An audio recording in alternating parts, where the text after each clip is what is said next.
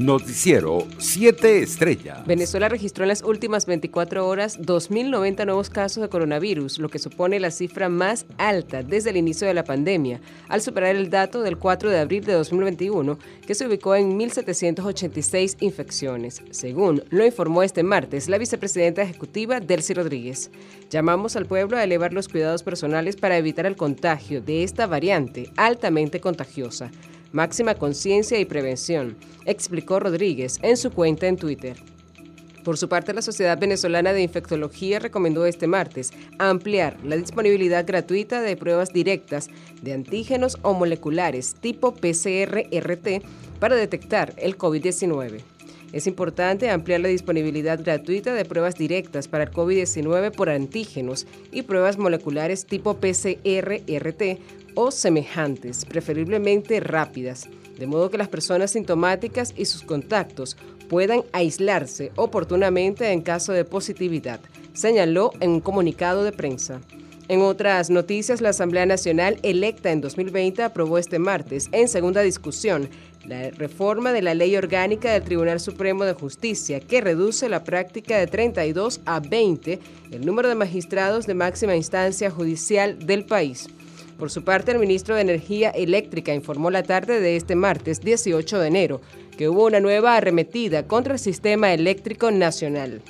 El despacho de energía detalló a través de su cuenta en Twitter que se encuentran supervisando y monitoreando las maniobras que realizan los equipos desde el Centro Nacional de Despacho para restablecer el 100% del servicio en la región sur-occidente del país durante este martes se registraron fluctuaciones en el servicio eléctrico en diversas zonas del territorio nacional desde el mediodía, según informaron usuarios a través de las redes sociales.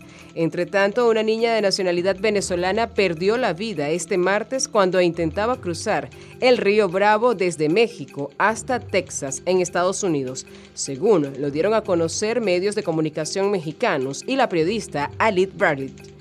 El comisionado de la Organización de Estados Americanos para la Crisis Migratoria Venezolana, David Smolansky, le pidió a aquellos que dicen que Venezuela se arregló que piensen que esa niña de 7 años que murió ahogada intentando llegar a Estados Unidos o piensen en los caminantes que han deambulado todo un continente o recuerden a los náufragos de Guiria, según lo indicó en sus redes sociales. Internacionales. La Corte Suprema de Justicia de Colombia citó este martes a la ex senadora Piedad Córdoba para que explique sus vínculos con el empresario Alex Zapp, según lo informó la revista Semana. Días atrás, el medio de comunicación colombiano reveló que la empresa Grounds Grants Limited, propiedad de Zapp, pagó 17 pasajes internacionales para Córdoba y algunos de sus hijos.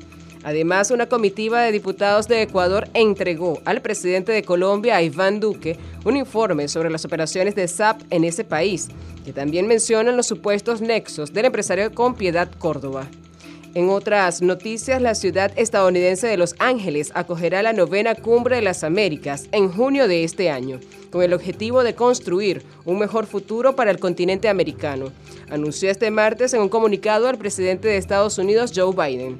La anterior cita que reúne los líderes del continente americano se celebró en Lima, en Perú, en 2018.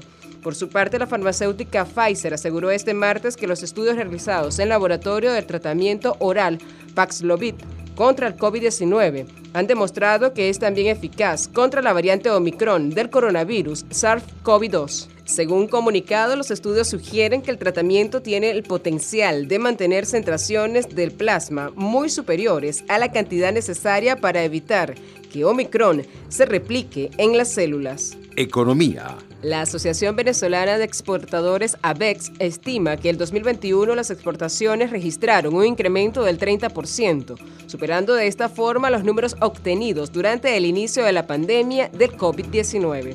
Así lo informó el presidente de la ABEX, Ramón Goyo, quien precisó que se está hablando de unos 1.800 millones de dólares en exportaciones, superando así el año de pandemia. Deportes. Williams Astudillo remolcó tres anotaciones y Balbino Fanmayor impuso la carrera decisiva para conducir a Caribes de Anzuategui a una victoria seis carreras por cinco en el primer juego de la gran final, disputado la noche de este martes en el Parque Alfonso Chico Carrasquel de Puerto La Cruz. Noticiero 7 Estrellas.